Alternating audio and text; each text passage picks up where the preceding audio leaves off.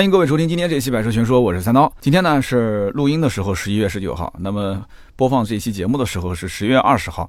明天呢就开始要飞广州了。那么广州车展这一次媒体日是十一月二十二号。哎呀，这个时间过得真的是非常非常的快啊！一转眼广州车展了。广州车展什么概念呢？就说明今年这一年就即将要过去了。那么现在依稀还能记得去年广州车展的这个很多的一些情节啊。那么今年呢，跟大家预告一下，广州车展我们呢去了以后。会拍一些 vlog，那大家最近也发现了啊，关注我微博的，我这个 vlog 的更新频率还是非常非常的快的。那么基本上每隔个两三天、一两天就会更一条。那么有的人可能说，哎，三刀，我怎么没看到过你的 vlog 呢？呃，为什么没有看到我的 vlog？因为呃，微博只是我的唯一发布平台，那么其他的一些地方基本我都没发。你比方说我们的订阅号呀，我们的什么今日头条啊、车家号啊。那么不发的原因有几个方面，第一个呢，是因为现在目前我们还是一个学习阶段，那么经常会可能后期啊这个剪的就比较粗糙啊，因为很多都是我自己剪的，有的是我在手机上剪，有的是我最近刚刚才学会用我这个苹果的这个 MacBook，呃，然后用那个叫 Final Cut Pro 啊，用那个软件刚刚学会，只会了一点点皮毛啊，就会剪切，然后拼接，然后加点背景音乐，我还在学的当中啊。啊，发现最近这个可以在线自学的这个网站还是非常多的啊！只要你付出一点点的钱，这个付钱的东西永远是最好的。因为我找到很多免费的学习的平台都不行啊，但是你这种付费学习的平台还是可以的。结果我刚交完钱，我的一个。粉丝啊，就告诉我说：“三刀，哎，听说你在学 Final Cut 是吧？我这里有全套的教材，你要吗？” 他就发了一套免费的教材给我，结果发现比我在线付费的还要好用。所以呢，这个 Vlog 现在目前还是一个起步阶段，但是呢，我觉得做的还是挺感兴趣的，挺有意思的。所以这一次的广州车展啊，我就会以拍这种 Vlog 的形式，然后会更新。呃，平时为什么订阅号这些平台不更新呢？是因为一个是刚刚讲水平问题啊，就是我怕砸自己的招牌，但是很真实啊，你可以在我的微博上看，很真实。还有一个呢，就是可能我平时会发一些跟汽车不太相关的啊，我最近自己呃喜欢经常做一些开箱评测啊，开箱评测啊，买了一个这个。呃，移动硬盘开个箱啊，买了一个苹果的 iPhone 十一，准备送给粉丝的，开个箱。然后买了一个什么，开个箱，鞋子破了，开个箱，补鞋子开个箱。结果补鞋的那一期，这个视频的阅读量、评论量比我平时的微博都要大。那我个人肯定还是想做一些试车的一个 vlog 呢，所以因此我联系了很多的一些我的身边朋友啊，包括经销商啊、4S 店啊，那么已经预约了很多款新车的一个。探店啊，然后车主采访啊，就是这一类的。所以等我这次广州车展回来之后，大家肯定会看到更大量的一些这种 vlog 的一个信息啊。希望多多支持，多多支持。那么到时候我们再慢慢的发到订阅号跟其他的平台啊。我不知道大家对这个内容发在订阅号上感不感兴趣，也可以在留言里面告诉我。好的，我们切入到正题吧，说这一次的广州车展。那么这次广州车展呢，去之前我也大概看了一下，就这一次到底有哪一些的重磅的车型。结果呢，看完之后我很失望。但是呢，也是在我的意料之内，因为从今年开始，整个的汽车市场的环境真的是非常非常的不好。大家都知道了，负增长，对吧？我们今年，呃，二零一九年的第一期节目，我说的是什么内容啊？呃，铁粉们肯定都知道的啊，就是出行市场和消费市场之间的一个变化。说现在的汽车市场不好，其实指的就是消费市场啊，消费市场已经是负增长，这个没有办法去扭转了。为什么负增长？是因为前几年前十来年的。整个中国车市的增长量太大，那么现在呢下滑下滑下滑啊，先是十呃两位数个位数，然后变成负负数啊，这很正常。所以呢，现在目前这个汽车企业是在研究啊，怎么样去开辟新的市场，怎么样去啊在寒冬当中去取暖啊，是取暖不是取暖啊。所以因此，现在我看了一下广州车展的整个的所有的发布车型，基本上心里面就有数了啊。总结一下，主要是几个方面，第一个呢就是现在。这个发售轿车的风险太大，因为中国老百姓喜欢 SUV，所以这一次广州车展新车发布基本上一半以上都是 SUV 车型啊，这是第一。第二个呢，你会发现很多的从来不碰纯电动的，从来不碰插混的啊，或者说是极其少去碰这个插混或者是纯电的一些品牌，今年也都开始做了啊。哈。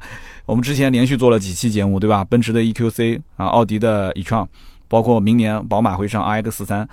那么我们今天这一期广州车展里面也会提到很多的一些，你看标致二零零八这车估计都已经凉了吧？哎，人家今年标致上个一二零零八，哎，新能源车。然后呢，长安新能源也上了一个新能源车，叫做 e-rock。哎呦，我心想，这就是个新车啊，啊，挺名字听起来挺挺酷的啊。点开来一看，我说这不就是 CS 五五吧？啊，CS 五五的一个纯电版啊，叫 E-Rock。所以呢，类似这样的很多，对吧？迈腾出个迈腾 GTE 啊，然后这个奥迪 A 六出了一个奥迪 A 六的 PHEV 的版本。呃，因此你会发现，现在你要让一个厂家再推出一个全新车型，真的是非常难，风险太大啊！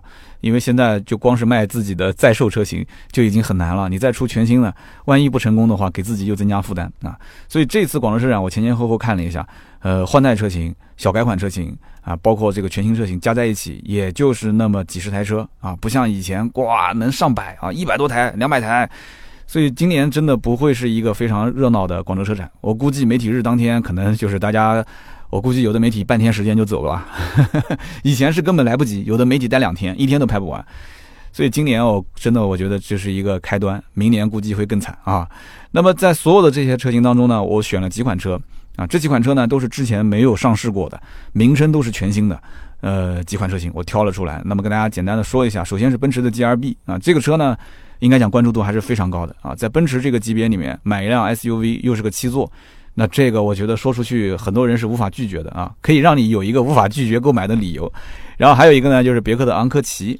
那么昂科旗这个车呢，在网上的争论比较大，有人说是昂克雷的国产版，那么也有人说不是的，说这车其实是比昂克雷的定位要低，那么比昂科威的定位略高一些。呃，一会儿我们再具体解释啊。那么还有一款呢，就是广汽丰田的 Widenander。这个车子名字听起来是挺酷的，但是实际上呢，它就是 一汽丰田 RAV4 的兄弟车型。哎呀，这个我觉得挺有意思的。东风本田出个 CRV，然后广汽本田出个皓影啊，一个英文一个中文。然后呢，一汽丰田出一个荣放啊，他还特意把英文名字改成中文，改成荣放。然后呢，这个广汽丰田出一个 Widenander 啊，至今为止还没有中文的名字啊，其实就是它的兄弟车型，一模一样的，没什么差别。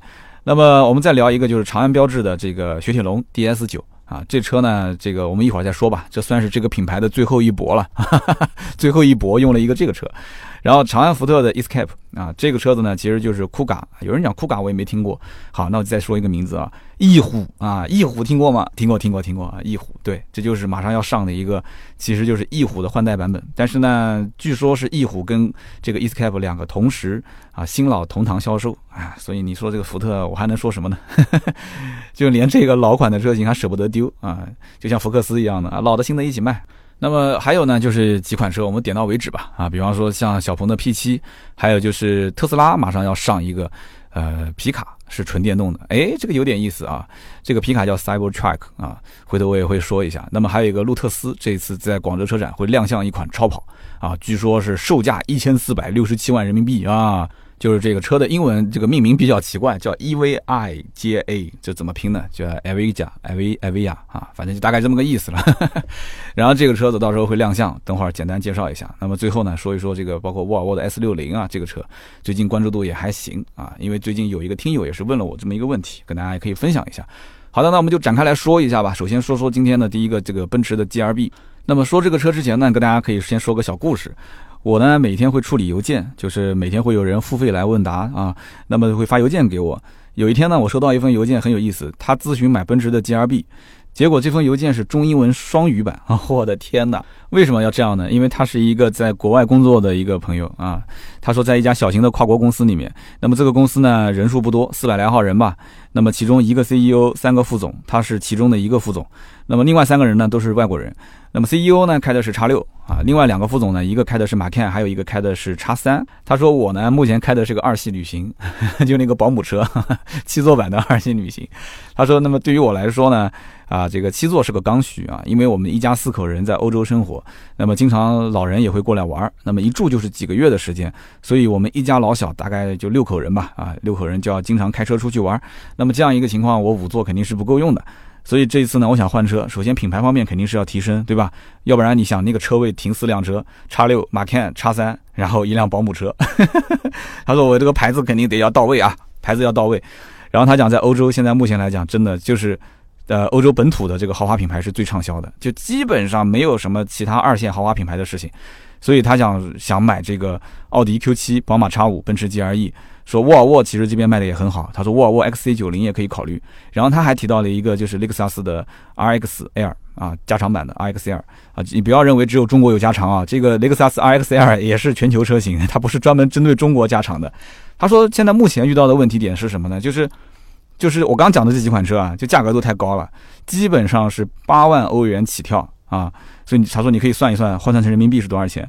那么现在目前看下来的话，其实 G R B 这个车呢，嗯，可能定位没有像 G R E 那么高，但是 G R B 这个车动力适合我啊，二五零的 Formatic 那四驱版。二点零 T M 二六零的发动机，百公里加速六点九秒。说这个车子我再加上选装啊，因为他自己我感觉他是一个图享受的人，他可能是比较喜欢那种车型配置比较高，所以他说我加完选装之后总价也就才七万五千欧，但是这个价格基本上也能赶得上奔驰 GLC 的这个车的价格了，因为它加了很多选装嘛，所以可以理解。那么国外其实基本都是从基本配置然后加 Pro g e t 都是这么玩啊，它不像我们国内就是配置给你配好，你直接选哪个档就可以了。那么七万五千欧，这还这应该还算是买个中高配了。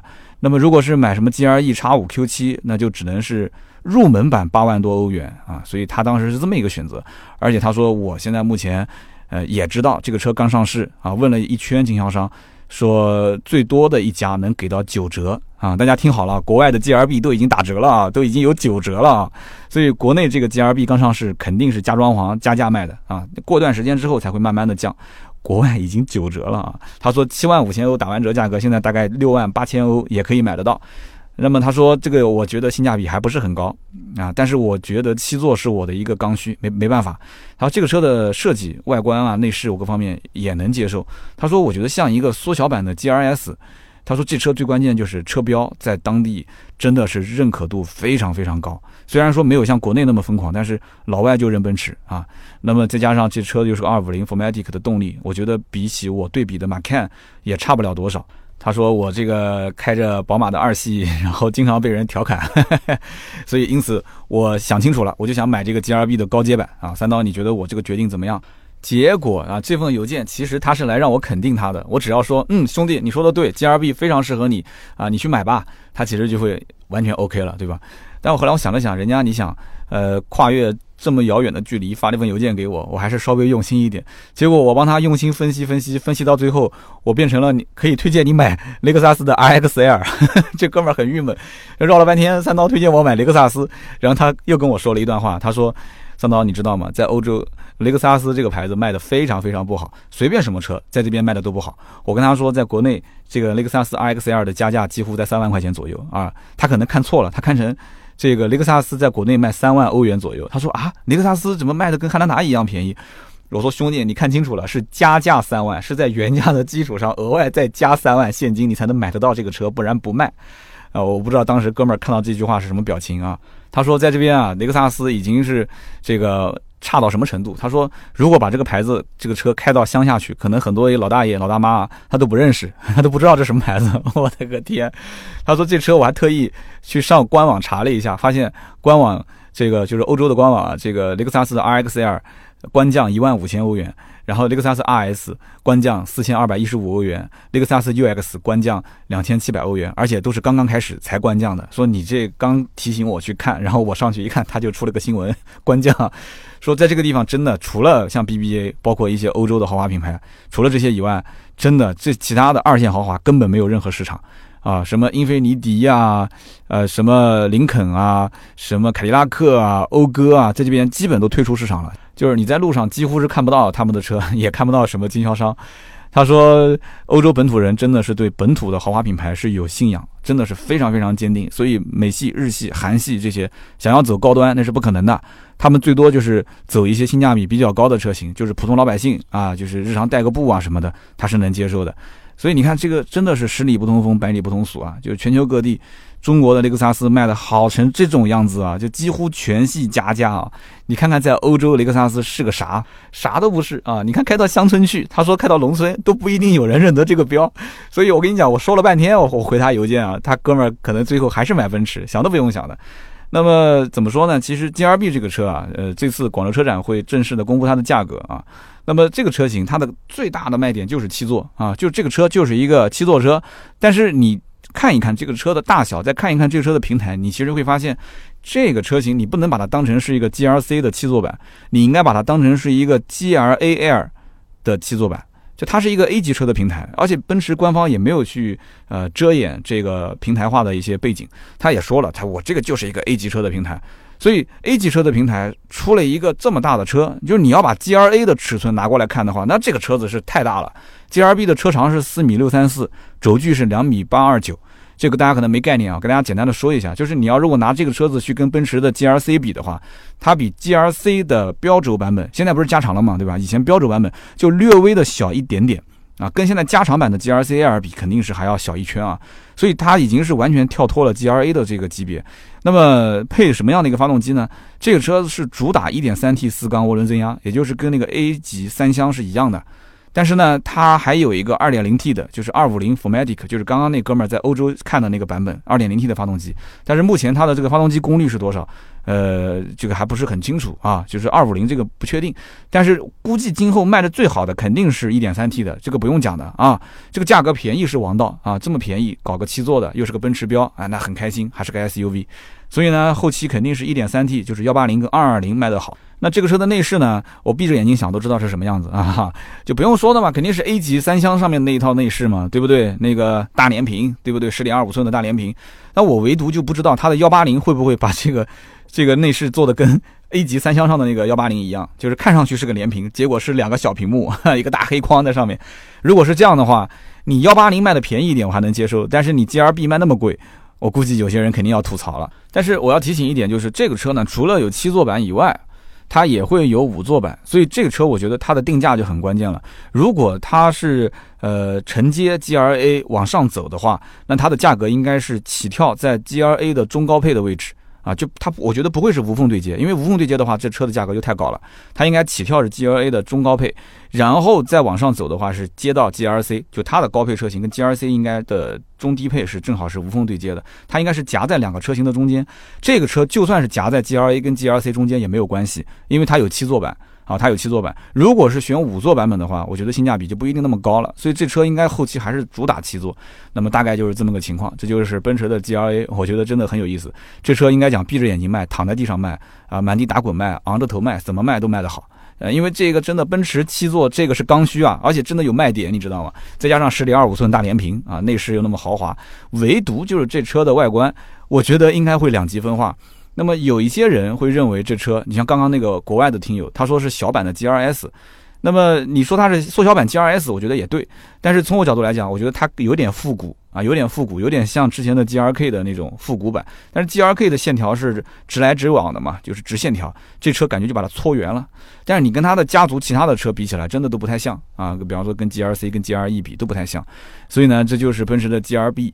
那么如果说最近有关注，大概七座豪华，然后预算四十上下，四十多万的。可以看一看啊，可以看一看。我之前是在北京车展上面先看到的这个车，是个概念版啊，Concept GRB。哇，那个时候我看到这车，我觉得好夸张，好夸张。那个外形加了很多的一些越野套件，然后那个内饰都是 Alcantara 的一个反毛皮座椅。我说我的天，这车将来上市得卖多少钱？后来一想啊，这是个概念车。呃，果不其然，现在的量产版就没有那么奢华了啊。那么接下来我们就聊一聊下一款车型，就是广州车展这一次也会上市的别克的昂科旗。昂科旗这个车，我刚刚不说了吗？很多人有争议啊，说这就是进口版昂科雷的国产，呃，这个肯定是不对的，因为国外也有昂科雷啊，国外有昂科雷也有昂科旗，所以这个昂科旗呢，其实严格意义上讲，它其实是凯迪拉克叉 T 六的换标版，哎，你这么去理解就对了，它跟这个叉 T 六是同平台的啊，算是中大型 SUV 了啊，其实应该算是个中型 SUV。那么这车呢？呃，车长是四米九八一，因为你要是按按照昂克雷的这个标准来的话，昂克雷已经过五米了，所以它的大小肯定是比不了昂克雷的。那它的轴距呢是两千八百六十三毫米啊，就这个轴距也跟昂克雷比不了，所以这车你就不要再跟昂克雷比了啊，这就是一个比昂科威大一点的，你可以把它当成是放大版的啊，七座版的昂科威，那你这么理解就可以了。当然这车也有六座啊，它的六座版很有意思。据我目前得到的消息，就是这车呢普通版本都七座，什么版本六座呢？就是叫 Avenue 这个版本，大家都知道别克最喜欢玩的是什么？就是走豪华奢华路线啊，所以他就君越也出了个 Avenue 版本，然后这个 GL 八也出了个 Avenue 版本。但是我曾经在节目里面对这个 Avenue 其实，呃，评价还是蛮高的啊。我觉得它这个营销概念做得很好。首先就是这个 Avenue 车型明显车身上是有不同的标识，对吧？首先它不是出了一个紫色嘛？虽然我觉得有点怪怪的颜色，但是哎，我开在路上，我老远我就能发现，对吧？这个紫色的车，它就是 Avenue 的车，它就是这个级别这个车型当中最高配置，啊，最特别、最尊贵的配置，所以他就会特别喜欢营销啊，就拿这个东西来营销。哎，很多人买账啊，很多人去买单这个价格，这个车型都没有任何问题。G L 八的当时 e v e n i a 价格一直很坚挺啊，很长一段时间还加价，所以我跟你讲，营销很成功。我跟你说，中国消费者就吃这一套。所以这个车子呢，果不其然啊，昂科旗一上市就还出了一个 e v e n i a 版。艾维尼亚版本就是六座的，它的第二排是两个独立座椅，所以我估计可能有人会把这个车当成 MPV 来买。哎，大家不要不相信哦，真的会有人把它当 MPV 来买，因为你天天开个 MPV 在路上，对吧？别克的 GL 八天天开在路上，那感觉像个司机一样的。哎，买这个车它就不像司机了，是不是？肯定会出现这种情况。而且我跟你讲，很多人其实买 GL 八最后退而求其次买了别的车，很大原因就是觉得 GL 八太商务了，平时开不太出去。这个车子我觉得很有可能会抢走一大部分 G R 八的用户，你还真别不相信，我跟你说，真的有可能，因为毕竟像这种七座也好，那这个 a v e n i a 是六座也好，它最多是什么？偶尔用一用第三排，很多的老板啊，可能买回来之后就是用于公司接待，然后偶尔自己出出差开一开，这个车可以一车当两车用，就你不用专门买一辆 S U V，然后再买辆 M P V。就直接买个艾维尼亚，买一个顶配版就结束了，六座版，对不对？就完全家用啊，公司用都可以。所以这车我还是蛮看好的，我觉得后期呢应该卖的还行。然后它的这个动力总成其实是跟叉 T 六上是一样的啊，跟那个凯迪拉克叉 T 六上面那个 LSY 可变缸的涡轮增压发动机是一模一样，只不过它的这个功率下调了一点，因为它是走舒适路线。凯迪拉克那个战场又不一样，凯迪拉克战场要跟 BBA 去打，这个级别别克其实你想想看，别克的昂科威首先卖的就很好。昂科威那一年能卖多少台？你去看看，都是十万往上跑。所以他有昂科威这个小老弟，其实也是老大哥了。我觉得你从级别上来讲是小老弟，但是你要是从战绩上来讲，绝对是老大哥。你抱着他的大腿，啊，都是昂字辈的，都是昂科字辈的，对吧？你后面只是换了一个旗，对不对？你就扯着老虎什么，扯着虎皮摇大旗是吧？扯虎皮摇大旗，你就这么上来不就行了嘛？所以这个车我觉得应该卖的不会差。啊，所以我跟别克的官方又问了一下，我说这车后期定多少钱？他说，嗯，大概三十到四十万吧。如果真的起跳价格是三十万出头一点的话，哇，我觉得真的这车应该是相当不错的。为什么？因为你不要忘了，别克的优惠幅度也很大。别克现在因为三缸的事件啊，导致全系车型大跳水啊。就别克家族，不管是好卖的不好卖的，价格让的都很多。昂科威，我的表哥前段时间刚买了一台啊。他把自己的一个老速腾啊，还听过我以前讲过我老表哥这个不是我老表哥，我表哥买老速腾的故事，听过吗？那个时候我还在大众上班啊，我用我的销售总监的身份以权谋私，然后帮他去拿了一台史上啊前无仅有的低价，而且还享受了当时购置税减半政策啊啊，当时他买的时候没有减半了，好像是减了百分之二十五吧，反正享受了这个政策一点六的啊，你想想看是哪个年代啊？开了这么多年，就是今年换了一个昂科威，他为什么要换？就是冲着优惠大。性价比高，我跟他也提醒了，我说这个车油耗不低啊，啊没事儿，我平时开的不多，我说这车嗯，其他也没什么问题啊，变速箱跟发动机匹配方面可能有的时候低档位有一点点顿挫啊，没关系，我能接受，总比我那个手动挡好吧。所以你看，只要他喜欢这个车，他会找出一切的优点，缺点都是优点。我说那行吧，那行吧。他说这个老弟啊，我现在唯一就想知道这车最低价多少钱。我说那没问题，没问题，等你搞定，等你搞定。好，前段时间帮他提了一台，所以我相信。昂克旗这个车子，兄弟们一定是等着它降价的啊！不管降多少钱，你至少得降，对吧？起跳个三三四五，呃，不能再说了啊！如果再多一点，那就很恐怖了啊！你说这个车如果起跳价格三十二三万，他再给你优惠个三四五六七万，那还剩多少钱了？我的天，我都不敢想象，二十五六万啊！二十五六万买个七座，买个这么大的车，那你把昂科威放在放在什么位置啊？你还把它放在眼里吗？但是不管怎么说，这个现在七座的中大型 SUV 市场啊，真的是千帆竞渡，百舸争流啊，是这么一个市场环境。所以这种市场啊，往后走越来越是一片红海。汉兰达现在不是很嚣张吗？看谁都不是，对吧？我告诉你，你别急，马上后面还有车要上呢，都在干它。但是到目前为止，没一个能把它干翻的啊，这确实也挺狠的。这么多年的口碑，但是呢，昂克旗。通用包括这个凯迪拉克的叉 T 六，再包括马上雪佛兰后期也会上一款车叫开拓者。那这个通用呢，就一下子三台车上市啊，这个就相当于是组合拳啊，一起打江山，大家心里面有数就可以了啊。其实这个脱掉外套里面都一样啊。那么这么讲一讲这个昂科旗，那么接下来呢，我们再说一说广汽丰田的这个叫 Widelander 啊，Widelander 这个车呢，其实就不要太多的展开了。它就是同平台的，对吧？这个就现在都不叫平台了，丰田叫做架构，叫 TNGA 架构。它跟这个什么凯美瑞啊、亚洲龙啊、雷克萨斯 ES 啊，包括就跟我们前面讲的这个 RAV4 荣放都是一个平台，所以它用到的所有的，包括它的动力总成啊啊，包括它的这些主动安全、被动安全的这些技术，其实你去看几乎都是一样的。因为 TNGA 架构除了厂家把成本降低以外，它最大的优势就可以把最先进的一些主动安全配置给它加进来。啊，就是我们看到的什么车道辅助啊，什么 ACC 自适应巡航啊，对吧？预碰撞报警啊，就这些东西。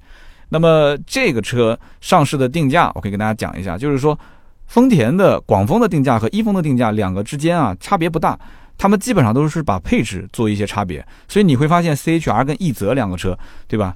这个可能最低配是某一款好一点，然后呢？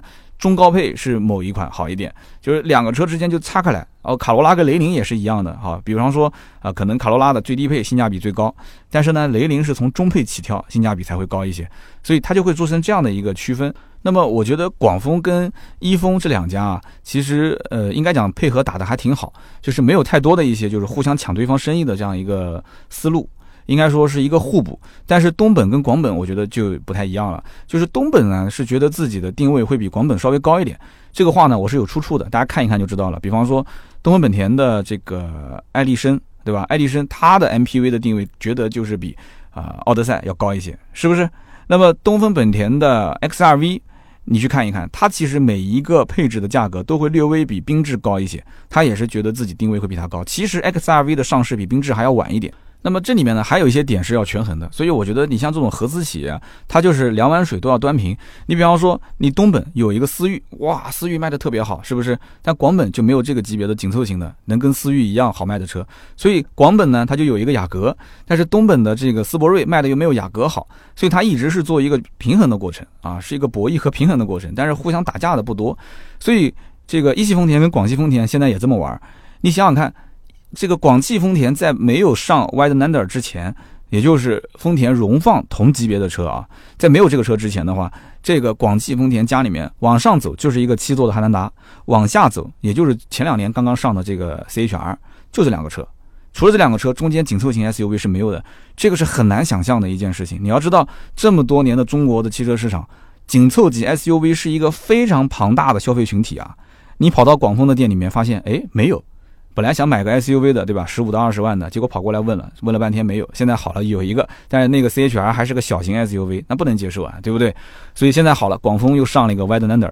其实从我的角度来分析啊，为什么现在东本和广本啊开始打破这种平衡啊？包括一汽丰田和广汽丰田为什么要打破这种平衡？以前是让两家都空缺一个好卖的车，然后再拨一个另外一个版本好卖的车给对方，让两家进行一个平衡和博弈。现在我不管了，现在是你家有，他家必须得有。我觉得最大的问题点在于什么？首先是燃油车企开始要最后一搏，就是把自己的红利最大化。因为这种车本身就是好卖的，你东本卖也好，广本卖也好，其实两条渠道为什么不都用起来呢？以前是因为本身其实就是很多车型加在一起的销量，它完全能接受的。但是现在目前来看，燃油车企还是要更多的去啊崛起这里面的利益啊，攫取里面的利益，一定要把它最大化。啊，就你反正同个平台，你产一个也是产，产两个也是产，对吧？又不用再掏更多的钱去研发，对吧？你看国内的这个自主品牌、中国品牌，哇，一个平台的车或者是同一个型号的车，今天来一个创世版，明天来一个纪念版，啊，后天来一个定制版，反正天天就这么玩。但是你看合资品牌就很少玩这个，对吧？什么纪念版、定制版很少，所以它就只能是两个渠道发售同一款最畅销的车型，把该赚的钱先赚到手。赚到手之后怎么办？我跟你讲，后面的事情都不好说，因为后面新能源的时代很多变量，所以他上这个车啊，包括东本跟广本为什么同时要更新？我觉得很大一部分是这么个原因。那么价格有没有可能会降呢？也正因为是他们的这个车同时上了，所以导致市场上也有可能会出现饱和。那么一旦出现饱和的话，这个车的优惠肯定是会降的。比方讲，我讲个最简单的例子，这个丰田的埃尔法这个 MPV，对吧？就是常年加价都是二十来万。土豪中的战斗机，我节目里面说过吧，对不对？好了，结果呢，这个一汽丰田出了一个威尔法，也是原装进口的，没毛病啊，对不对？两个车子配置各方面定价都差不多啊。好，结果威尔法呢，人家不加价，或者说就加个两三万，结果就导致埃尔法的加价幅度一路下跌，二十万变十五万，十五万变十万啊。所以呢，就是这么一个情况。我相信买车的人只要听清楚了。心里有数了，你后期呢就可以稍微的留意一下啊，不要太着急去说上了一个新车赶紧买，对吧？所以我的建议就是不要着急。二零一九年其实严格意义上讲应该是二零二零年的市场啊，再过个几个月就是跨年了嘛。这个市场里面这些新车之间互相会有一个慢慢的博弈的过程啊。你比方说像东风本田有一个 CRV，广本马上就会上一个皓影，这个皓影想都不用想，后期的价格应该会比 CRV 略高一点，配置也会高一点，但这两个车之间肯定会打架。他们俩之间肯定会互相进行一个竞争和博弈，那么后期 CRV 的价格百分之百是会受影响的啊，所以可以稍微的静观其变啊，叫什么就是隔山观虎斗啊，但是他们也不会斗得太死，因为这里面区域啊，包括厂家也会进行调控，就是你们不要打得太凶了，中间稍微就两个人稍微有一点架势架起来的时候，马上就会有人过来扑火，一扑火价格就收回来，收回来，然后过段时间又互相要。又准备干架了，干架了再过来扑火，就这么一个过程啊。那么还有传言说东风本田不是思域三厢引进了，但是没有两厢版嘛？那怎么办？那么据说广本要上两厢，如果广本上个两厢的话，我觉得战火应该就从这个时候要挑起了啊，就是一条线可能烧到全系，就是不仅仅是思域啊，包括刚刚讲的 CRV 跟皓影。所以如果真的广本出一个两厢思域的话，哇，那就有看头了，真的有看头了。不是一个个哭着喊着要买两厢版的思域吗？啊，那广本如果两厢版的思域上市了，我来看看销量怎么样。我跟你讲，我今天话放在这里，销量肯定还没有三厢版思域的一半多呢。啊，欢迎各位来打脸。如果广本出两厢版思域，我跟你讲，绝对不会有思域三厢版一半的多啊！你不要跟我赌气。你说三刀节目里面说的，我就偏买个两厢。你不要拿你自己十几万人民币去赌这个气，没必要，好吧？我打脸又不是一次两次了。啊，我不看好，我真的不看好两厢的思域。好的，那么接下来呢，我们就说一说长安标致雪铁龙 DS 九啊，这个前缀非常的长，长安标致雪铁龙 DS，那么好像除了长安卖的还好一点，这后面几个卖的都不咋地，哈哈，标致雪铁龙 DS 卖的都不咋地。那个 DS 九是个什么车呢？它是一个中型轿车，那么现在在很多的媒体人眼里，这台车是 DS 的最后一搏。其实这个话说的有点难听了啊，什么叫最后一搏？这个车如果是最后一搏，那我要说了，那这个是肯定搏不出来的嘛？为什么搏不出来？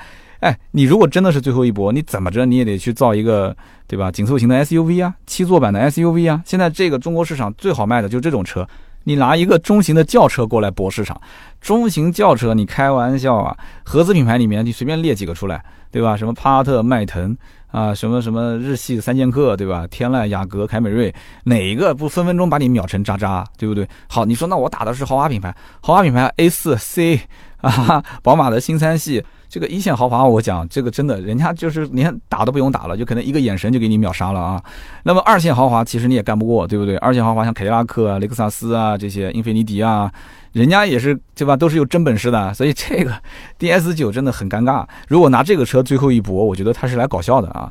那么这个车子呢，呃，也有人说看出了一点标致五零八的影子。这个我只能说是看出了欧洲版的，就是海外版标致五零八的影子。因为国内的这个五零八是没有溜背造型的啊，这个很遗憾啊。就他觉得中国人就可能不需要溜背，对吧？中国人还是喜欢四四方方的这种啊常规的造型。结果好了，没有溜背了。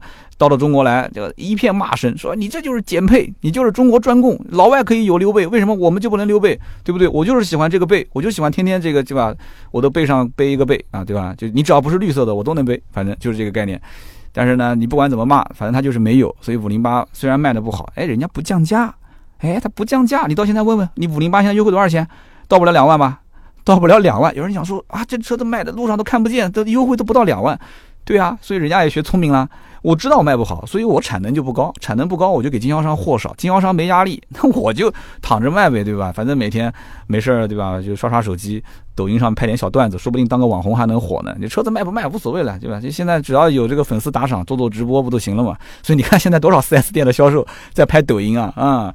所以这个 DS 九真的，你还是拿那一套动力嘛？什么 1.6T 啊？哎，它出了一个插混。出了个插混，这个也是跟着政策走啊。出个插混，最起码在限牌的城市里面，可能还能博一点销量。所以这个车真的，我觉得最大的问题应该是品牌力，真的是品牌力的问题。品牌力是一方面，就营销造势造的非常不好。第二个就是经销商的运营情况，那全国各地退网非常严重。你想这么多前面帮你打仗的士兵都没了，你就是这个产品再好，你怎么去打市场呢？谁来帮你去扛枪呢？对不对？你连经销店都没有了，就是你要知道，每一个地区一个品牌如果是撤网的话，这个伤害啊是非常大的。这个伤害不是说就是一天两天、一年两年的事情。这里面有几个方面的伤害。第一个就是当地的经销商啊，后面就没什么人敢接了。就这个品牌想在，比方说南京撤网了，想在这个地方再开个经销商，你会发现，你找当地的这些老板，本身圈子就很小。就老板互相会问的，上个老板是谁接的？然后问了一下，然后问一下这个老板是当时为什么撤网什么个情况？你这边区域经理前一天帮这个投资人讲的都是天花乱坠的，就恨不得明天就赶紧投钱去建店。结果第二天一个电话打过去，上一个开 DS 店的老板说：“这这个品牌真的，我这我都不想说了，说我这个，哎。”这一一声叹息，然后说说自己的这个血泪史。一听完，第二天人家决定不投资了。所以这个是一个很麻烦的事情，就是从投资层面上来讲，从消费者层面上来讲也是一样的。老客户被伤了心了，老客户你想连连店都没有了，没家了，对不对？还得到别的 4S 店去，他也可能会安排一个集团，比方说这个品牌撤销了，你可以到别的品牌去保养。这感觉就是就不是亲爹亲妈，你知道吗？就那种被遗弃的感觉啊！所以这是一个很长的一个后遗症，很难去打消。所以要不你就不要去扩那么多的经销商，扩了你就好好维护。我记得以前还说什么带 DS 的经销商四年回本，五年赚钱啊，什么怎么样的？那结果呢？结结果就变成现在的一种局面，这是个非常不好的事情。所以一定要去打这个经销商的这张牌，要让他一定要能少而精，然后呢多而全的话，就一定要让他每个人都能挣到钱，打一个位置养活一个位置，然后让他能带动，甚至让经销商自己去扩建。你厂家不用扩，他能挣到钱了，他肯定会问你说：“哎，我南京这边做代理，我能不能做常州、扬州、无锡的代理？”这才是好事啊，这才是好的苗头啊，对不对？但是你经销商喂的太大也不好，就到时候就是，对吧？就是话语权就反转了，也出现过这种情况。那奔驰不就出现过吗？对吧？就一个经销商集团代理了 N 多的奔驰，整个华南这一片全是一家经销商，最后还成了就差一点就成了奔驰的股东了。我的天哪，对吧？那这个就不行了嘛。所以当时不是有一年闹得一塌糊涂嘛，对吧？经销商跟厂家对着干。那么在这种情况下，我个人觉得其实 DS。我支个招啊，当然厂家也不会听我的节目啊。DS 从来也没邀请过我，也不认识我。我只是觉得我就是一个热心的市民啊，一个热心的车迷。我提一个建议，DS 其实绝对能在中国玩得好。为什么呢？DS 这个品牌，其实在国外确实你要说它是高端，国外也有人认。你真别觉得这是一个什么倒浆糊的品牌，它确实品牌不算差，只不过在中国这个市场环境里面，这个品牌没有生存的空间。因为豪华品牌有了，BBA 就是豪华品牌，对吧？二线的也有雷克萨斯啊，这些英菲尼迪啊、凯迪拉克、林肯，这都可以算。你你要如果说你要想做，你不要老是撑着头往上去抢这个豪华的这个品牌的概念，你可以去做一个什么呢？做一个别人没玩的市场，别人不敢玩的市场。我给的支的这个招是什么呢？就是走小众的跑车市场。有人讲说三刀，你这也是什么昏招啊？你这招，哎呀，小众跑车几个人买？我告诉你。小众跑车，它现在如果说如果做出来的话啊，就展厅里面其他车都不要了，就是做跑车，就是做两门的敞篷的硬顶的，就是各种各样的跑车，它一定能做起来。为什么？我的判断是有依据的。首先，你看以前法标，那同样，你看它不是一个集团的吗？也是 PSA 的法标。法标以前为什么出名？为什么在南京可以有一家东风标致，还能有一家法标？法标老总我认识，其实那个店还蛮挣钱的，那个店不亏钱。为什么？就是小跑卖得好。我跟你讲，廉价的小跑卖得好，它就是闷声发财。你可能觉得这车好像没人买，但我告诉你，它卖的这个量还不够。就厂家每一年给它的这些进口的配额，它都能卖得掉。所以小跑车其实这是有市场的。现在越来越个性化，越来越年轻化。如果这个 DS 能够去做小跑，就把法标的那些小跑换个标不就行了吗？反正都是一家公司的，对不对？你换个标，敞篷小跑肯定有人买。这内饰又很豪华，法国车天生就浪漫。对不对？开跑车的人天生也浪漫，对吧？要不然他开跑车干什么呢？对吧？要浪漫先浪费，所以他不会在意你这个车卖多贵，你比正常的雪铁龙卖贵一点没关系。而且还有一点，小跑跟超跑不是一个概念啊，小跑甚至跟跑车都不是一个概念。这个跑车跟超跑，它主要看的是性能，但是开这种小跑的人，开那种法标小跑的人，主要是凹造型。它既然是凹造型的话，它对这个发动机啊、变速箱啊，对这些技术，它没有太多的要求。对吧？雪铁龙其实就是这方面的技术没有太多的一些迭代和更新嘛，对不对？用的都是一些老的发动机、老的这个变速箱嘛，所以你不用担心，底盘调教本身就很好，这也是法系车的优势嘛，本身就是。对吧？打比赛的，对吧？跑赛道的这种有很多的底盘调教的经验，所以你看，你有底盘调教的经验，对吧？发动机、变速箱虽然老，但你可以说皮实耐用啊，对不对？你可以这就这么解释嘛。一个跑车又皮实耐用，然后定价如果又不高，又具备法式浪漫，又具备豪华品牌的这个自身的素养，OK 啊。这个车展厅里面，我 DS 就是卖小跑的，我 DS 有两门小跑，对吧？大的、小的、中号都有，有硬顶的，有敞篷的，对吧？有各种色，各种色，各种颜色，欢迎选购。我的天哪！大家想一想，那 DS 这个展厅怎么样？你想不想搞一辆啊？想不想？你可以在我节目下方留言。所以我觉得他这个玩法就不对，就这么玩嘛，又不是没有 PSA 的集团里面有小跑，给他整几台出来不就行了吗？拉个皮就行了。同一个平台跟他整个这个十十九八七六五四三款，这无所谓的，肯定能卖。我跟你说，绝对没问题。哎呀，这说来真的是，如果用 DS 九来翻盘的话，真的那是来搞笑了。那么继续说下一个，长安福特的 Escape 啊，E S C A P E，这名字呢听起来挺洋气，但是这个单词我估计要看一些汽车新闻的朋友应该是很熟悉。这个呢其实就是美版的翼虎啊，我们中国人讲叫翼虎，那么欧版叫做 Kuga 啊，就是翼虎在我们这边卖，它的后面的尾标写的就是 K U G A，然后俗称叫苦瓜车嘛，苦瓜 Kuga。其实呢，严格意义上来讲，Escape 是。酷咖的一个换代车型，但是这种说法其实不严谨。为什么呢？因为它欧洲的版本叫做酷咖，酷咖换代之后还叫酷咖，然后美版的叫 Escape，Escape 换代之后还是叫 Escape。但是在中国这个就变了一种方法了，在中国的话，酷咖等于就是把它往下放了，就是它叫翼虎啊，它叫翼虎。然后呢，今后定位会更低。然后 Escape 进来之后。这个相当于是一个换代车型了，对吧？它就会替代之前的酷咖的这样的一个定位，也可以理解成它就替代了翼虎的这么一个定位，所以就变成了一个新老两代同堂销售的局面。那么大家更熟悉的肯定是酷咖这个车型，那有的人甚至可能会以为说 Escape 是一个新车，那这其实是不对的。翼虎这个车呢，其实。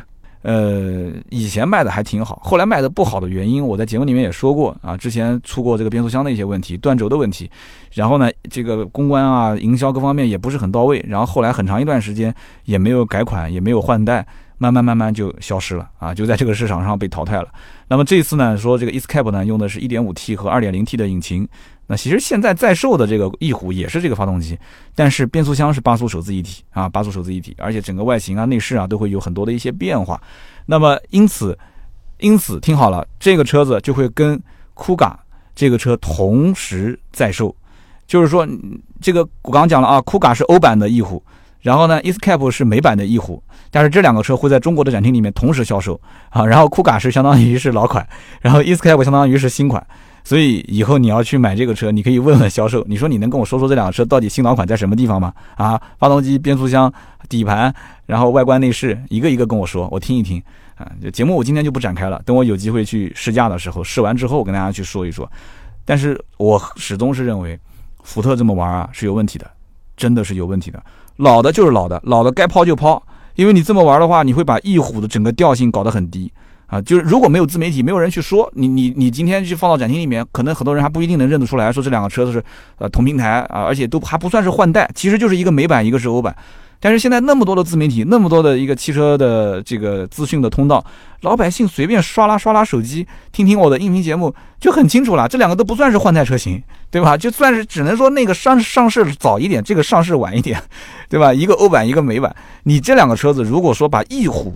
啊，把酷咖把这个往下下放的话，你其实就反而是把上面的 Escape 也给玩死了，肯定的，这是百分之百的局面。我今天可以把话撂在这个地方，你后面的你认为这个你把老翼虎的价格往下拉，对吧？下放了。你对上面的这个版本没有任何影响，甚至是无缝对接。我告诉你错了，影响非常大。上面这个车的价格一样会跳水，甚至跳到最后跟老翼虎也差不多。最后的局面就是老翼虎也卖不动，然后上面这个车子呢价格跳的是一塌糊涂，然后呢才会有那么一点销量，自己把自己玩死。这个的营销方式是一定不对的，该抛弃就抛弃，就玩 Escape 没有问题。我该换代就换代，不要学什么大众玩三代同堂那种信仰，那不是一天两天的。啊，那不是一天两天那种信仰。中国人说大众是好车，这个你到乡村找个老头老太太出来，你问他，他都知道。啊，你大众还行啊。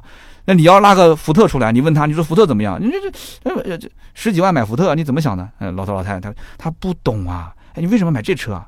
所以因此你在这种产品力的基础上，你玩新老同堂销售啊，我跟你说是肯定有问题的啊，肯定是有问题的。好了，最后几款车我点到简单说说吧，点到为止啊。小鹏 P7，小鹏 P7 这个车呢？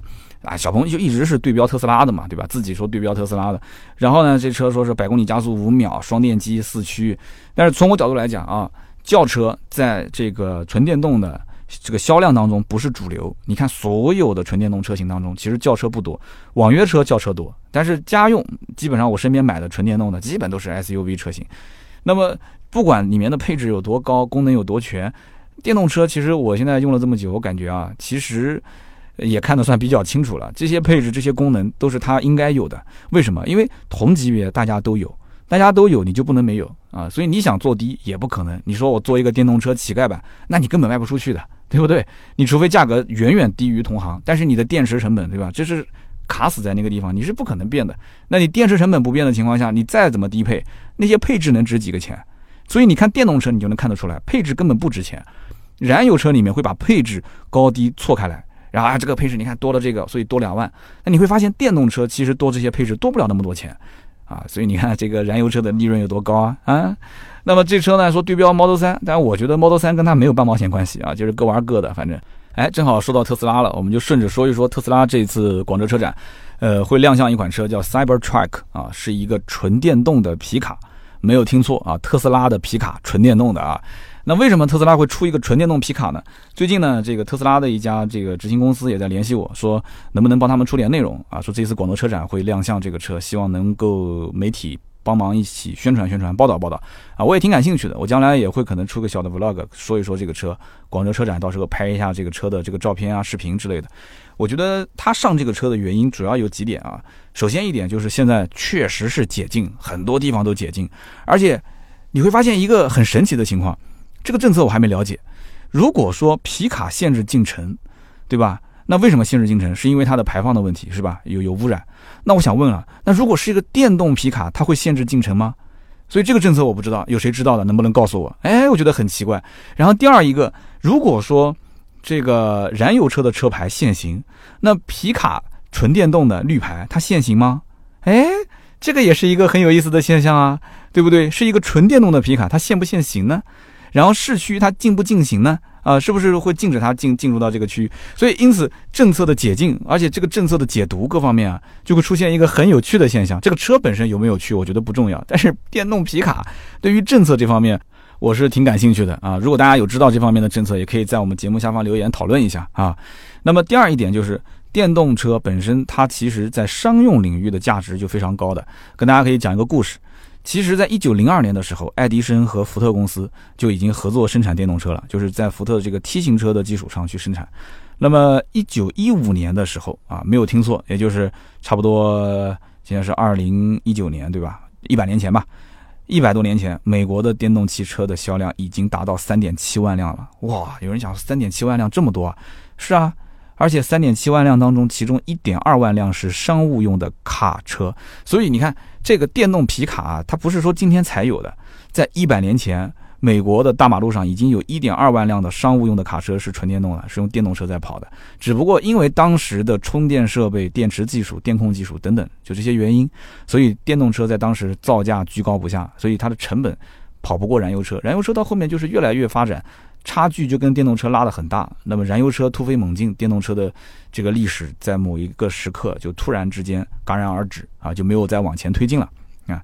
那么现在呢，你看中国这个整个的市场，对吧？国内的这些政策的支持和补贴啊，所以汽车厂在这一块热土上就会这个活得非常非常的好，非常的滋润啊。那么第三一点呢，我是觉得它能解决一个油耗的问题啊，包括它的这个。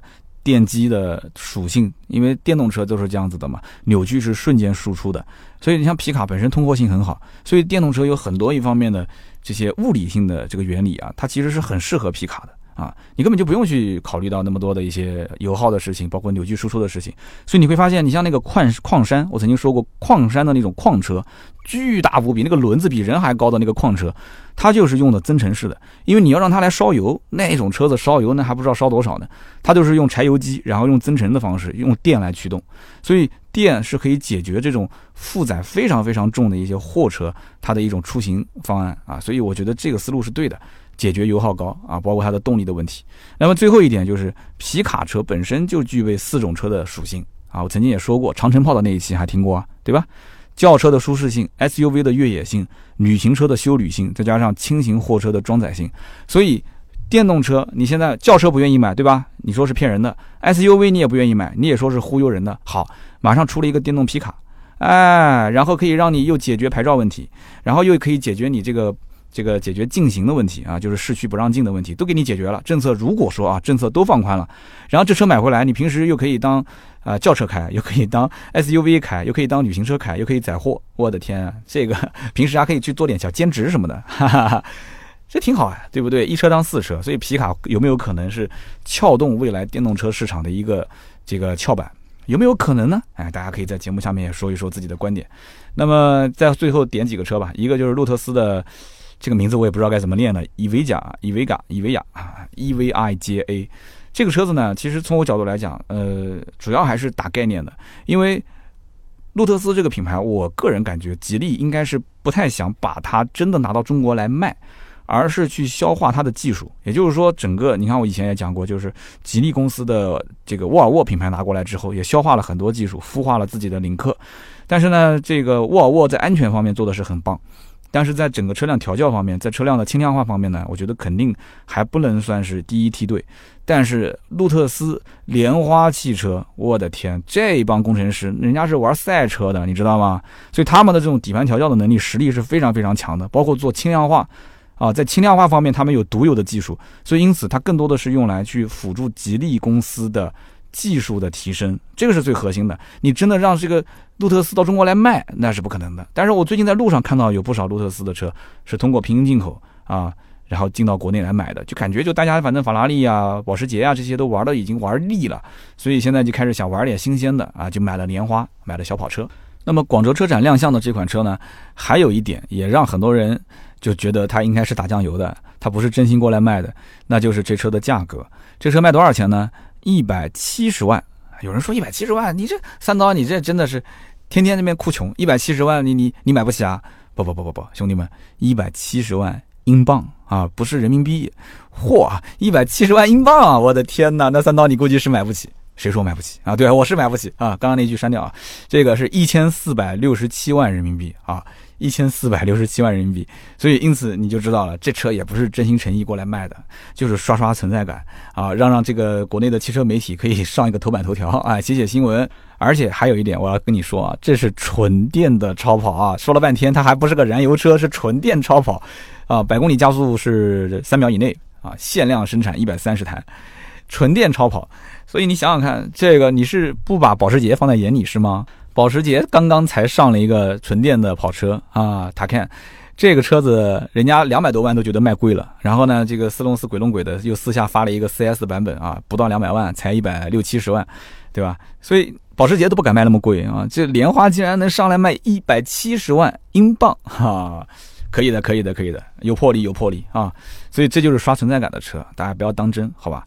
那么最后就说说这个沃尔沃 S 六零，这也是前段时间有一个听友发了一个问题过来，他说他是一个做第三方检测的啊，汽车第三方检测的一个女生啊，谁说我没有女粉丝的，对吧？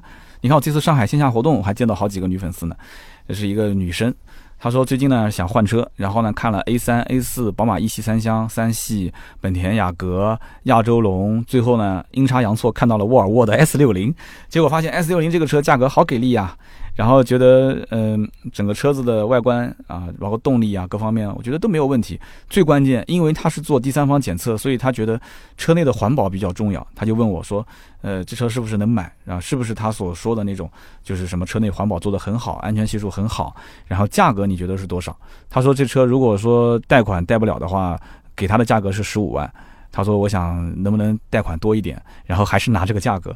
哇！当时我一看这个价格，你想一个 S 六零卖十五万啊，你天天还要什么凯迪拉克 ATS L 啊？S 六零不香啊啊！你说不香啊，就卖个十五六万，啊所以再卖十五六万，我还是要说一句，这真的是一个很老很老很老的车了。所以当时我回邮件给他，也跟他这么说的。我说太老了，所以我说你不要着急，你这次你可以到广州车展看一看这新款长什么样。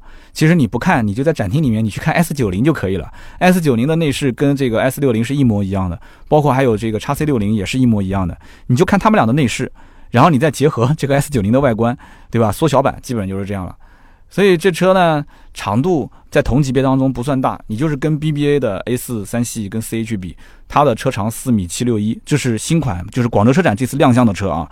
然后轴距是两米八七二，也跟 BBA 比不了，就这个长宽高跟它都比不了。还是小，所以还算是比较保守这个。那么另外呢，你要看到上一代的，就是这个女生她看的那个老款车型的话，那就更小。老款车型的长度只有四千七百一十五啊，比新款还要短五公分。那么轴距是两千八百五十六，也要少大概两公分左右。所以因此这车呢，空间空间也是有问题的。然后呢，这个技术技术也是比较老的，内饰设计也是比较过时的。你要完全就冲着十五万买个沃尔沃，你要冲着这个可以买啊。但是我个人角度觉得，你就算是不冲这个。这个新款的沃尔沃 S 六零用不了半年，也差不多这个价啊，可能到不了十五，但是十七八，你多个两三万买个新款，你不香啊啊！你多个两三万买新款，你就这个半年时间不能等啊，对不对？还是要等一等的。这真的，我觉得吧，你既然都看到新款上来了，你还等？你买什么老款呢？对不对？还急什么呢？不要着急啊！而且新款动力也有很多种选择，T 三、T 四、T 五、T 八。当然，T 八你是肯定不会买的，对吧？T 三、T 四可以看一看啊，你肯定够用了嘛？一百六十三马力，一百九十马力还不够用吗？对吧？一个小女生平时开开车，你还要注重油耗，对吧？你马儿跑，马儿不吃草，怎么可能呢？马力大的车子，它肯定油耗高啊！你就买个一百六，对吧？一百六十三的，你就平时开开代代步就可以了。所以这一次广州车展的 XC 六零啊，喜欢关注的，喜欢预算大概在二十万上下的，也可以去看一看，也可以去看一看，看看这一次的这个配置。啊，看看这一次的一些主要的这个价格跟配置，就这两点，因为其他没得看的，就是一个 S 九零缩小版，外观都一样，内饰也没差别，对不对？全系标配这个 City Safety 的城市安全系统，是吧？什么这个清洁座舱这些，这都全部都玩过了，大家只要了解沃尔沃的人，肯定都很清楚。呃，就说这么多吧。今天广州车展这么多的一些车型啊，就是我重点讲的。但是广州车展其实这次上市的车型啊。呃，改款的还是比较多的，包括我刚刚讲的，就是在原来基础上加上一些插电式混合动力或者是纯电动的车，也都有。这个表也比较长，我就不一个一个说了。那么也希望大家呢，就是期待我们这次的广州车展的视频啊，vlog。那我们也会挑一些发到我们的微信这个订阅号上面啊，微信订阅号“百车全说”。那么更多的是希望关注我的微博啊，我的微博是“百车全说三刀”啊。如果玩微博的话，别忘了关注一下。平时呢。呃，你哪怕设置一个特别关注，那我就更开心了。我的微博我也希望大家多多互动啊，可以在下面评论留言。我现在发微博的频率比较高，而且你要想找我，其实通过微博是最方便的。你下个微博，然后私信我，基本上我都能看到啊，我都会回，因为我回不回你都能看到。微博有个功能就是发私信，对方如果读了，它会显示已读啊，这个功能好尴尬。有些问题我不想回，但是我打开来之后一看，你就能看见三刀已经看到你这条信息了。哎呀，又偷偷告诉你一个小秘密。那么好的，那么以上就是今天节目所有的内容。那么也可以预告一下，我们后面两期的内容大概是什么啊？呃，一个是宝骏三六零啊，我们的编辑去深度试驾了一下，回来之后跟我做了一个交流。这车其实我也了解，之前也开过。那么可能我们后面会聊一期，再加上呢，我们后面还会有一期是，呃，凯迪拉克 XT 系列啊，叉 T 四、叉 T 五、叉 T 六。也是我们的海洋的编辑出去试驾了一个全系车型，回来之后我们也是团队讨论了一下。那么讨论完之后，后面节目里面也会说一说，就是我对于凯迪拉克 XT 系列的车型我的一些看法。那么以上就是节目所有的内容，下面呢是关于上一期节目的留言互动。那么上一期节目呢，我看到呃很多好朋友留言，节目的内容是从街头走向职业的一个传奇车手，就是我们南京的董亮啊，本土车手董亮。那么董亮当时在我写他那篇文章的时候，就是发我们订阅号的时候，他帮我删了好多。他说：“哎呀，说这个不能写，哎呀，那个不能说。”我说：“你这个太有偶像包袱了。”我说：“现在网络都是要接地气。”那我跟董亮也谈了一下，就是后期他，呃，我说：“哎，我们能不能合作一起做点小的音频啊，或者视频节目？”那他说：“我主要是太忙太忙，实在忙不过来了。”我说：“那我们就再讨论讨论这个事吧。”啊，我回头再盯他一下。我看大家在评论当中也都说了，说：“哎，不错，跟董亮可以一起。”多做一点节目。那么上期节目呢，有一位叫做夸戈登啊，夸戈登，他说：“三刀，我想跟你分享一段话。这个根据教育学家研究表明啊，人类接受知识主要是靠视觉和听觉。那么举例子来说的话，视觉应该是占到百分之八十三，听觉占百分之十一，那么味觉呢是占百分之一。那么在记忆方面，只听不看的话，三天之后留下的印象是百分之十五；边听边看的话，三天之后留下的印象是百分之七十五。”他的留言就这么多 哈，我大概听懂你的意思了。你的意思就是让我多更新一点视频嘛，不就是这个意思吗？其实知识这个东西，其实说白了，我觉得你忘了一件很关键的事情，就是听。虽然说可能容易遗忘，但是听能听出几样东西。第一个能听出感觉啊，听的过程中有的时候听听听会有感觉。看视频现在因为工作节奏太快，知识类的一些内容都是比较枯燥的，而且你听到一个人巴拉巴拉的去讲，有的时候看不下去。就像以前逻辑思维罗振宇，对吧？他也是坐在镜头前面，他最早是在优酷嘛，巴拉巴拉讲。你说你让我把那个视频开着，一个人坐在那个地方听，我是接受不了的。那么后来那个马未都老爷子的那个嘟嘟啊，我也挺喜欢的。那我也听他们两个人聊，但是听到后面我就开始找嘟嘟的音频版，我也不想看他的视频了。还有就是像这个圆桌派，就是呃就是窦文涛，我们本家的啊。呃，老窦家的窦文涛的圆桌派，一开始我也是看视频，后来我发现我也想找音频版，因为我可以在我洗碗的时候，你看我，你看家庭地位一下就显现，呃，洗碗的时候可以听，洗澡的时候可以听，然后呢，睡前可以听，开车可以听，就音频是一个唯一具备伴随性的媒体，也就是说，其他所有的媒体，不管是文字的、视频的，任何你都只能是看，只能是读，但是音频是可以一边做事一边通过耳朵来听的，虽然说它可能。呃，不像视频，就像你说的啊，几天之后留下的印象是百分之多少？但是我也没想让你留下那么深的印象，我只是让你留下感觉啊，感觉到了就 OK 了。知识这个东西呢，我毕竟不是考试，不是应试，你藏在心底，想清楚或者说理解了他的思维逻辑，这个是最关键的。就是学会学习的方法比学会某一项知识更重要。就是你方法掌握了，其实你就会融会贯通啊。那么下面一位听友叫做刘蛙收割机，刘蛙收割机是这么讲的，他说好几年前呢，我就认识董亮老师了。那么我在认识他之前，我就有了人生的第一辆跑车。但是也正是因为这一辆跑车，让我爱上了赛车运动，开始走上了不归的路。一开始呢，我是觉得说，哎呀，买一个自己喜欢的小跑车，有性能的车辆，对吧？那么平时跑跑赛道啊，对吧？从天马到万池，从上赛到宁波，再到浙赛。他说一开始呢，这个热情度非常高，一个月跑一次啊。说现在呢，就几几个月跑一次。那为什么呢？主要是因为开销真的实在是太大了。除非你就是想当成是娱乐，随便玩玩，那这个你可能投入有限。但是你要如果说你真的把它当成是一个你的爱好啊，或者说你真的是为了它而去愿意付出一切的话，那这里面的投入是超出你的想象的。赛道日一次一千块钱，油费大概五百块钱，四次就玩四次左右，你就要换全套轮胎啊！你想想看，四套四条轮胎多少钱？最起码两三千，对吧？可能三四千。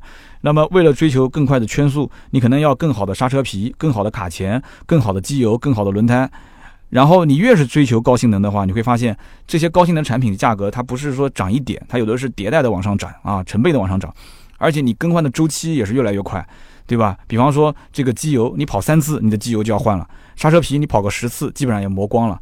所以你前后玩个两年之后，你就会发现你的这个投入成本真的是相当相当的高。虽然说，呃，可能在江浙沪的各大圈速排行榜，你可能能上个前二十名，但是你会发现，你再想往上提升，哪怕一秒，你都要投入成倍的资金。因为你都已经上了榜了，你肯定想往前排，是吧？那个时候那种争强好胜的心理会促使你不断的改造升级自己的战车，不断的通过更多的练习啊，练习也是需要花钱的，然后来探索更高的极限。他说曾经看过张振东啊，曾经接受这个采访的时候说，他从小玩赛车到今天为止的花销肯定是过一千万了。所以说赛车运动真的是非常非常烧钱。那么大家如果说为了儿时的梦想，周末体验一下，那就可以了啊，就不要说真的陷那么深啊，像我这样陷进去了爬不出来了啊。这个叫做牛蛙收割机，头像也是一个跑车，所以我觉得为了你的信仰，应该送你一瓶芥末绿啊。那么下面一位听友的名字叫做小 x i a o 小五五二幺二，他说我听这期节目啊，感触很深，尤其是后半部分。那么我听很多汽车节目。很少能听到汽车以外的声音。那么三刀有没有觉得，其实你往往说这些东西啊，可以引起共鸣啊，就不仅仅是汽车的知识。那么或许很多的汽车以外的生活的内容，是我们真正想听的。这一期我觉得很好啊，有教你开车的，比方说漂移的那一段，也有跟你说生意上的一些技巧的，等等等等。最后还给了一碗鸡汤，他说希望三刀以后多一些类似的这样的节目。那么不要忘了粗制滥造、胡说八道啊！这个毕竟我们听的也是五味杂陈啊，是另外一种的味道。非常感谢啊！我看到了很多听友发自内心的、很真诚的一些声音，这就是我们留言互动的最大的意义啊！所以每期节目留言互动是对主播最大的支持。芥末率呢，说实话早晚是会有的，但是这个留言互动，我是能够看到你的声音啊，听到你心中真正想表达的一些东西，这是我节目坚持做下去的一个动力，真的非常非常感谢各位。好的，那么听到最后的都是老铁。如果大家呢想联系我们，想加群来玩啊，跟我们群里面的朋友沟通交流的话，可以加我们的私人微信号啊，私人微信是四六四幺五二五四。如果想咨询新车、二手车的价格，也是在这。